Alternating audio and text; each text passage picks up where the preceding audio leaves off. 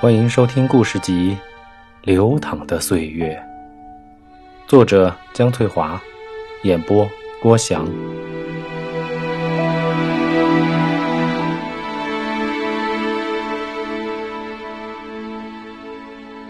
冬树夏，冬的心里何尝不明白树的意思？可是两人虽然谈得来，却有着截然不同的家庭背景。首先，冬是在城里长大的，树却是在农村长大。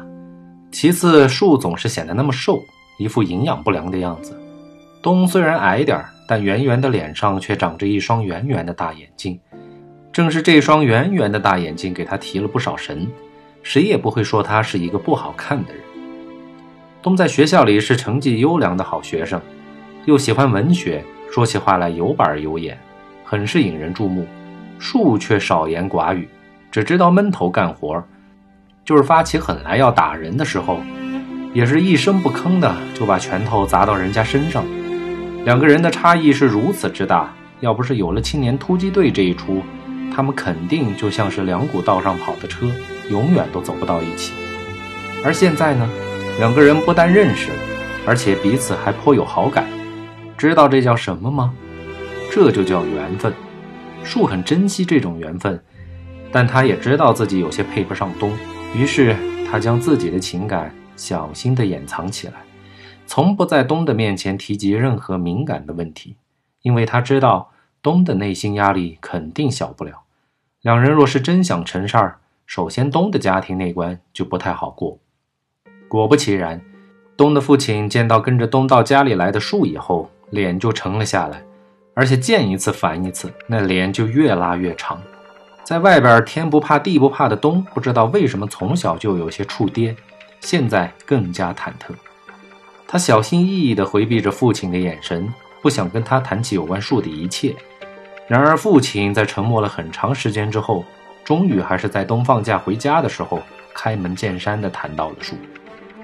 冬儿，树是你的男朋友吗？冬沉默。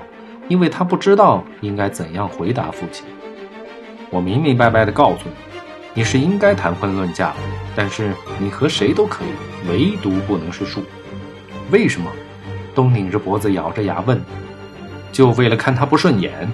父亲拍着桌子，使劲的嚷：“东，你到底怎么了？就算你瞎了眼也不聋啊！别人说什么你听不到吗？”东沉默着，但态度明显不服。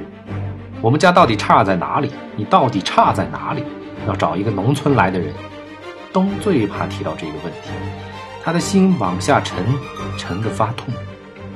赶紧告诉他，你有别人，让他死了这条心。东一言不发，扭头就离开了家。在回农场的路上，东的眼泪一直在无声的往下掉，他是真伤心呀。回到农场之后。东开始有意识的回避树，但凡看见树来找他，就会急忙躲避一下。如果正在忙着躲不开，就推说自己没空，叫树找别的医生看病；再不然就是其他一些支吾其词，把树弄得有些莫名其妙。很快，敏感的树有些明白了，他知道东的内心正在挣扎，此时的他一定十分痛苦，所以树加倍小心地守望着东。有时只是在远处看看，有时走近了也不一定会说些什么。东察觉到了树的这份良苦用心，内心更是难受。东的好朋友看到东如此难受，建议说：“长痛不如短痛，干脆就和树挑明了吧，免得两个人都不好过。”东觉得言之有理，就主动约了树。树得到东的约会消息之后，心里知道离最后的判决不远了。而且他预感到这个判决百分之九十是对自己不利的，但他不想退缩，因为他太想看到东了。哪怕只是亲耳听到那无情的判决出自心爱之人，他也打算把这份毒药当做琼浆亲口喝掉。所以，树去赴约的时候，完全是一种赴死的心态。因此，他的脸上有一种“风萧萧兮易水寒，壮士一去兮不复返”的决然神态。当他带着这份决然面对冬的时候，冬的心里有一种莫名的震撼感。他觉得树的神态和表情有一种近似神似的东西，它们像一道光环一样照着树，给树平添了几多风采。冬和树如约来到他们俩经常约会的柳树林中。当天晚上，月朗风清，一弯浅浅的下弦月在天上看着这对年轻人。冬站在树的对面，却无法正视树的眼睛。他低着头对树说：“咱们分手吧。”为什么？我爸爸他有意见，就因为我是农村来的吗？沉默良久，树重新开口：“别太为难，分手就分手吧。”东说：“那你怎么办？”树说：“别管我，你另外找人时别马虎，首先要人品好才行。”东的心里一阵温暖，那是当然。树心如刀绞，表面上却硬撑着：“祝你幸福，不是祝你们幸福。”冬呆呆地看着树，没想到事情竟然如此简单，三言两语就这么结束了。他原以为树会对他说很多很多话，也许会伤心流泪，甚至可能会捶胸顿足。可是这一切都没有，除了简短的对话和沉默以外，他一生中最困难的事情，竟然轻而易举的就这样解决了。所以他一时有些回不过神来的感觉。他喃喃自语般的一再追问。那你呢？你怎么办？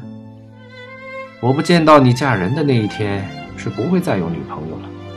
树绝对没有想到，就是这样一句简单的不能再简单的话，让冬的眼泪刹那间流了下来。东曾经设想过自己在这次谈话中将会有怎样的表现。当想到要离开树的时候，他的心中有些酸酸的，但绝不是难过。因此，他觉得树在自己心中并没有多重的分量。他甚至宽慰自己说：“也许树会是个很好的异性朋友呢，自己也可以做树的红颜知己。虽然今生看来是没有夫妻的缘分，但是两个人可以做很要好的朋友呀，说不定可以处一辈子的好朋友呢。”谁料想这个冤家竟然如此多情而决绝，让冬的心一下子提了起来，一下子疼了起来。看到冬在流泪，树愣住了。他从没有见过冬哭，所以有些心慌意乱。他想为冬擦去眼泪，又不知道该怎样去擦。当他把自己的手绢掏出来以后，又觉得那手绢似乎不太干净，于是又往回缩。正在此时，抽泣着的冬开始转身，跌跌撞撞地向他的连队走去。树傻傻地看着他离开，心里一阵阵的。发虚发飘，整个人就像被抽空了一样。等冬走了十多步的时候，树突然疯了一样快步冲向冬，从后面将冬一把抱住。他是那样的紧紧、紧紧的抱着，几乎要将冬勒到窒息。就是这近乎窒息的一抱，决定了两个人的一生。最终的结果，他们两人不顾世俗的议论，不顾家人的反对。力排众议之后结为夫妻。月下老人远在苍穹之上，看到自己的红线已经将两个有情人的一生拴在了一起，满意的笑了。两年以后，他们的女儿出生。二十二年以后，这个世界上有了一首歌，名字就叫《冬树》，词曲的作者正是他们的女儿。估计终有一天，《冬树》这首歌将会流行开来。